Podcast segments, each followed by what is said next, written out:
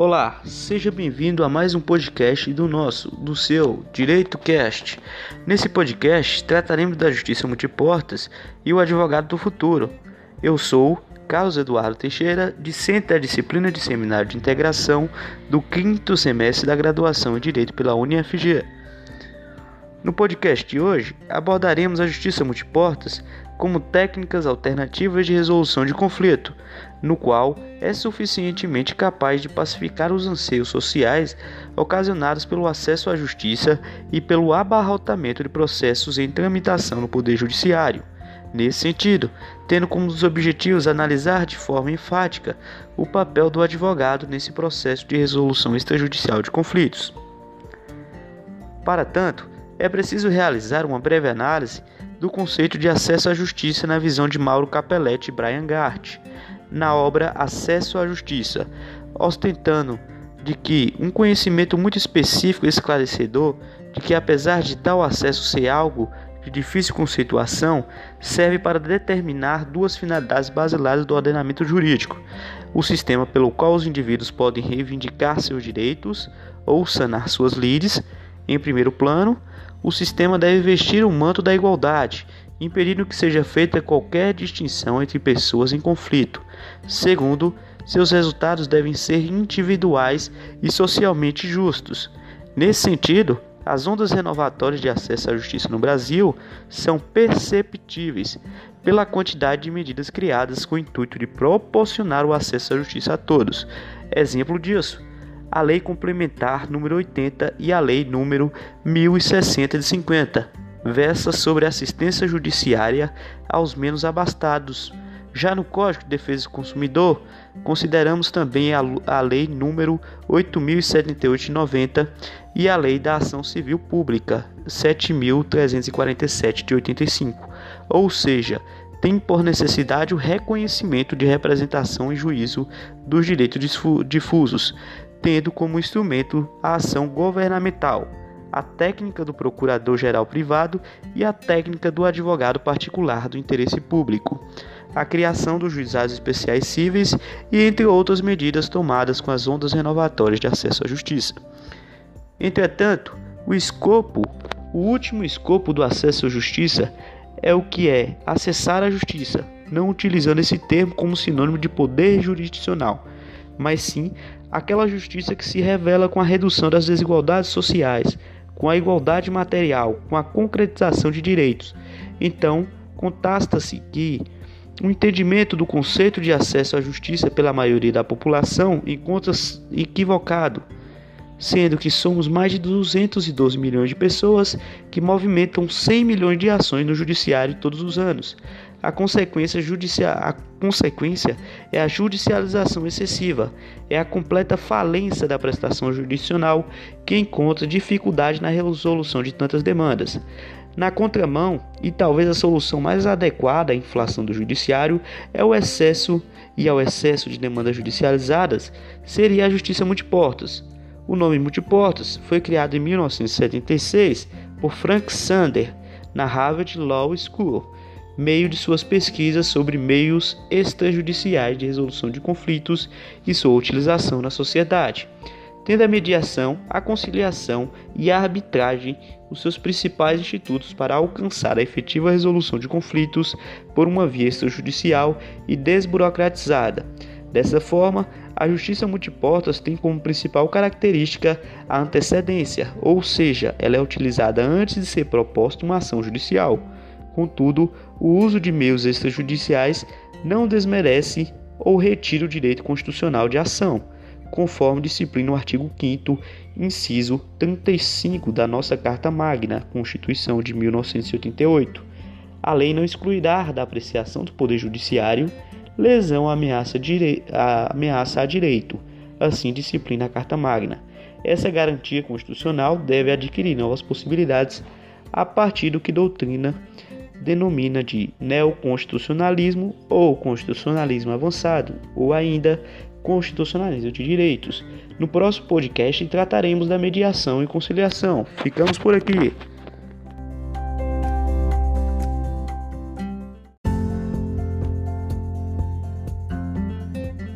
Olá, Está começando a segunda série da Justiça Multiportas. Olá, está começando o segundo episódio da série Justiça Multiportas e o Advogado do Futuro. Nesse episódio abordaremos o Instituto da Mediação e da Conciliação e a sua eficiência na resolução extrajudicial de conflitos. A priori, diante do Poder Judiciário, as partes, ainda sem conhecimento da possibilidade de ter a solução de suas demandas por outros métodos, se posicionam em uma espécie de competição e lutam até a prolação da sentença, momento em que se consideram perdedores ou vencedores do processo. No processo judicializado, por outro lado, ocorre o fenômeno da infantilização das partes, através da retirada da responsabilidade na tomada da decisão, o que nós chamamos de terceirização da decisão Utilizando a mediação ou a conciliação de outra forma, as partes podem encontrar de forma pacífica uma solução satisfatória e eficaz para todos os envolvidos, sem necessariamente terem vencedores ou perdedores, uma vez que há nessas situações a primazia de suas vontades. Diante da exaustão ocasionada pela crise do judiciário, tendo como vista a principal consequência a ineficiência do princípio da duração razoável do processo. Surpreendentemente, de acordo com o Conselho Nacional de Justiça, a fase de conhecimento é mais rápida que a fase executória.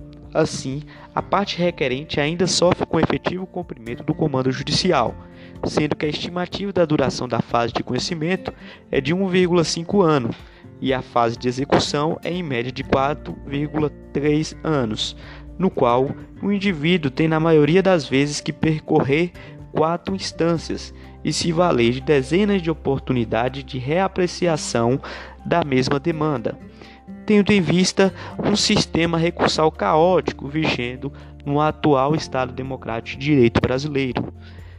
Em contrapartida, a resolução por meio da conciliação ou mediação é uma estratégia muito eficiente e eficaz, pois a vontade do Estado não se sobrepõe à vontade das partes. Assim assinala a ministra Nancy Andrighi, do STJ, abre aspas, a contenciosidade cede lugar à sintonia de objetivos e os rumos da beligerância podem ser abonados para dar lugar à justiça doce, que respeita a diversidade em detrimento da diversidade. Todavia, encontra-se uma cultura jurisdicional enraizada na sociedade brasileira que impede a aplicação desses institutos, no qual a mediação consiste em uma técnica autocompositiva que tem o objetivo de solucionar os conflitos com auxílio de um terceiro que seja neutro, denominado mediador, que, ao contrário do juiz de direito, não decide, mas sim ajuda as partes a chegarem a um consenso. Em sentido diverso, cabe suscitar outro mecanismo autocompositivo de resolução já citado de conflitos, denominado conciliação. Este é utilizado quando o fluxo comunicacional da relação de diálogo entre as partes estiver interrompido, fazendo necessária a intervenção de um terceiro imparcial, um conciliador, facilitador, na comunicação entre as partes, e o conflito estiver inserido no contexto de uma relação circunstancial, negocial, tendo como objetivo central a busca pelo acordo, sendo que os juizados especiais funcionam como uma principal celeiro de acordos em virtude da Lei 9099 dos Juizados Especiais. Destarte que os institutos são consubstanciados pelos princípios da independência, da imparcialidade, da autonomia da vontade, da confidencialidade, da oralidade, da informalidade e da decisão informada.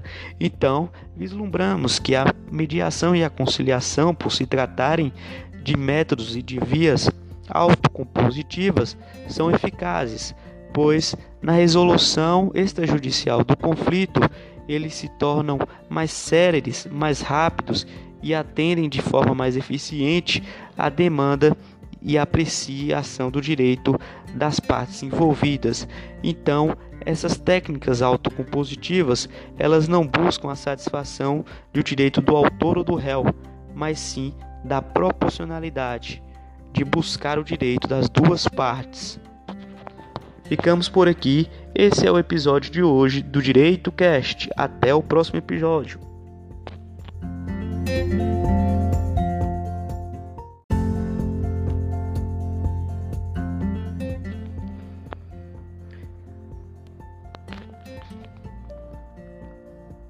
Olá, está começando mais um episódio da série Justiça Multiportas e o Advogado do Futuro, do seu, do nosso Direito Cast. Nesse podcast, trataremos da escolha do método adequado à resolução de conflitos e o Instituto da Arbitragem, demonstrando de forma enfática as características e os principais pontos a serem apresentados no presente episódio. Pode-se evidenciar que a arbitragem é uma via heterocompositiva regulada pela Lei 9.307 de 1996, que se revela adequada quando pessoas capazes, por livre manifestação da vontade, mediante realização de convenção privada, decidem atribuir a um terceiro particular ou Câmara Arbitral privada a incumbência de conduzir a resolução da controvérsia Contudo, urge trazer que a controvérsia deve versar sobre o direito patrimonial disponível, bem como as técnicas utilizadas têm cunho não jurídico, tornando mais recomendada a atribuição do poder decisório a um terceiro não juiz, dotado de conhecimento técnico na matéria objeto da controvérsia. Por exemplo, tais questões como engenharia de petróleo e gás, prática portuária, marítima, comércio internacional, dentre outras. No que concerne ao respeito da escolha do método mais eficiente ao caso concreto, é preciso citar que o litígio passa por uma espécie de triagem, com o intuito de selecionar a técnica mais adequada à resolução do conflito, considerando a necessidade e as peculiaridades de cada caso. Nesse sentido, as partes passariam por uma espécie de antessala do centro de resolução de conflitos em que escolheriam uma das portas para ingressar, com a intenção de cravar os meios alternativos e clarificar a institucionalização do sistema multiportas. Temos a resolução número 125 de 29 de dezembro de 2010 do Conselho Nacional de Justiça que dispõe sobre a política judiciária nacional de tratamento adequado dos conflitos de interesses no âmbito do Poder Judiciário e de outras providências, conforme, além de criar os centros judiciários de resolução de conflitos e cidadanias, os popularmente conhecidos como SEJUSCs, para atender aos juizados especiais, aos juizados ou às varas com competência nas áreas cíveis fazendária, previdenciária, de família ou juizados especiais cíveis, criminais, incumbidos de realizarem as sessões de conciliação, mediação e arbitragem na fase pré-processual, na resolução extrajudicial, cuja as audiências são realizadas por conciliadores e mediadores ou árbitros credenciados juntos ao Tribunal de Justiça daquela comarca em que a demanda se passa. Nesse contexto, com a finalidade de propiciar a formação de conciliadores, mediadores e árbitros, passou a ser desenvolvido cursos de capacitação supervisionados pelo CNJ e tribunais com o intuito de suprir uma carência em relação à falta de profissionais capacitados para exercer e estimular institutos da justiça multiportas.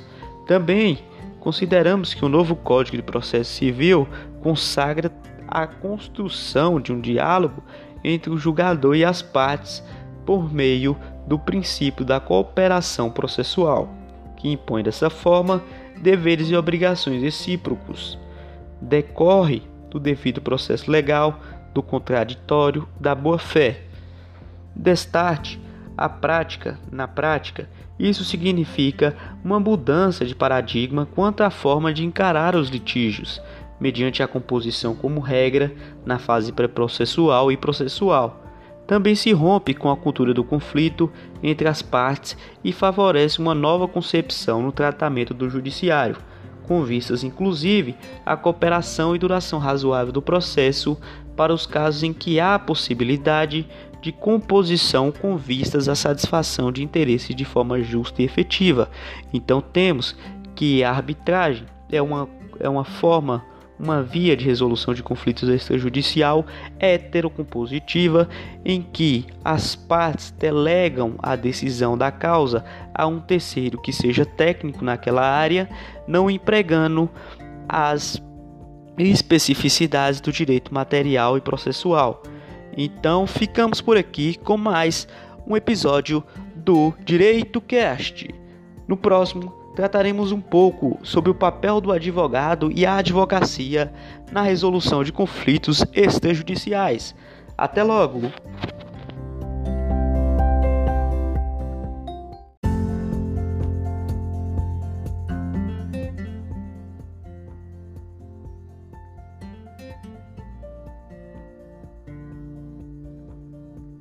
Olá, seja bem-vindo a mais um episódio do seu, do nosso Direito Cast. Nesse episódio, trataremos do advogado do futuro, abordando os principais anseios e as dificuldades enfrentadas pelos recém-formados nesse novo âmbito tecnológico. Sabiamente, a nossa Constituição Federal considerou que o advogado é indispensável à administração da justiça. Em seu artigo 133, preceitua que o advogado é indispensável à administração da justiça, sendo inviolável por seus atos e manifestações no exercício da profissão, nos limites da lei. Assim percebe-se a importância da função do advogado na sociedade e na composição e funcionamento do poder judiciário e sua atividade. Podemos inclusive dizer que o advogado é o caminho para o acesso à justiça, pois sendo seu principal poder a capacidade postulatória. Seguindo a mesma senda, a Lei 8.906 de 1994, Estatuto da Advocacia e da Ordem dos Advogados do Brasil, ratifica que já previa a Carta Magna.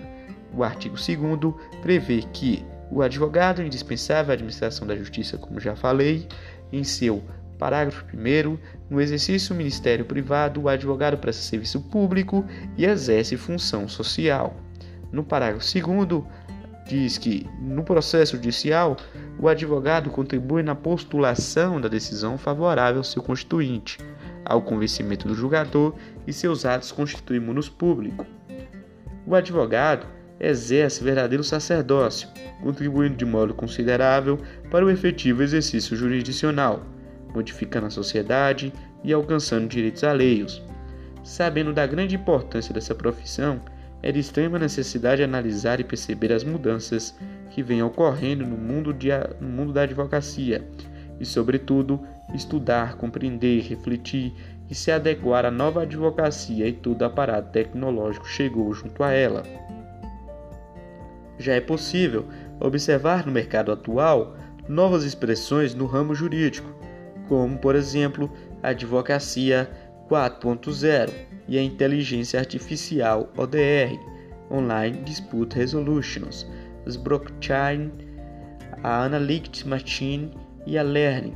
Todos esses métodos tratam-se de novos métodos tecnológicos que pretendem auxiliar na atuação jurídica, possuindo como principal objetivo maximizar a produção, realizando mais tarefas em menos tempo. Vem surgindo assim uma nova forma de advogar, um perfil de jurista célere, moderno e tecnológico. Percebe que já hoje no cotidiano do advogado a utilização do modelo, do modelo de assinaturas eletrônicas. As consultorias também podem acontecer por intermédio de e-mail ou aplicativos de mensagem online e atualmente já ocorrem em algumas regiões do país as estimações via WhatsApp, ou seja, tudo vem mudando com muita rapidez no universo jurídico.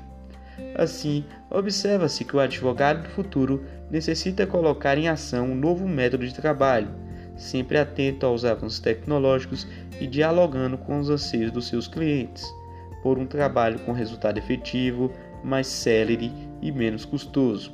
Não é difícil de perceber que seguimos um caminho novo, onde a resolução do conflito deve ser a principal objetivo do causídico. seja pela negociação, mediação, conciliação ou arbitragem. Mergulhado em um mercado volumoso que se transformou nos últimos anos em uma máquina de ajuizar ações. Ao advogado cabe o ônus de se reinventar e adotar práticas mais modernas, como por exemplo as disponibilizadas pelo sistema multiportas.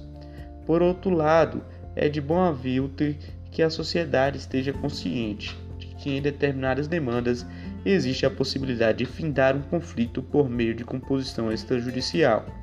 Afinal, o advogado não trabalha sozinho, e para conceber de fato a utilização do modelo de soluções de conflito extrajudiciais, é necessário também que a sociedade em geral esteja disponível a aceitar.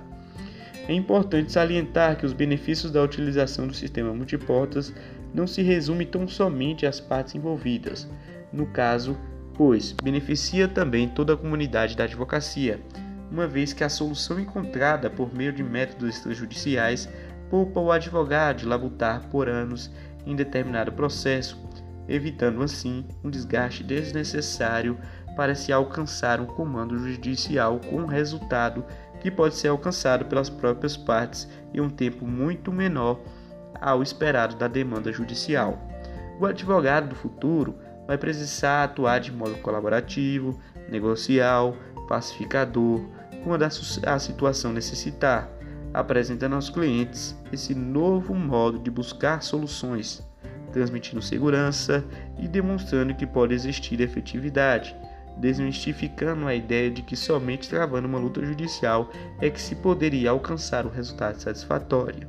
Então, podemos salientar que a mediação, a conciliação, a arbitragem, como métodos compositivos, autocompositivos de resolução extrajudicial de conflitos, têm se tornado cada vez mais eficiente e célere na busca pela tão incansável e pretensiosa é, colaboração de todos da sociedade em um acesso à justiça aos demais membros dela.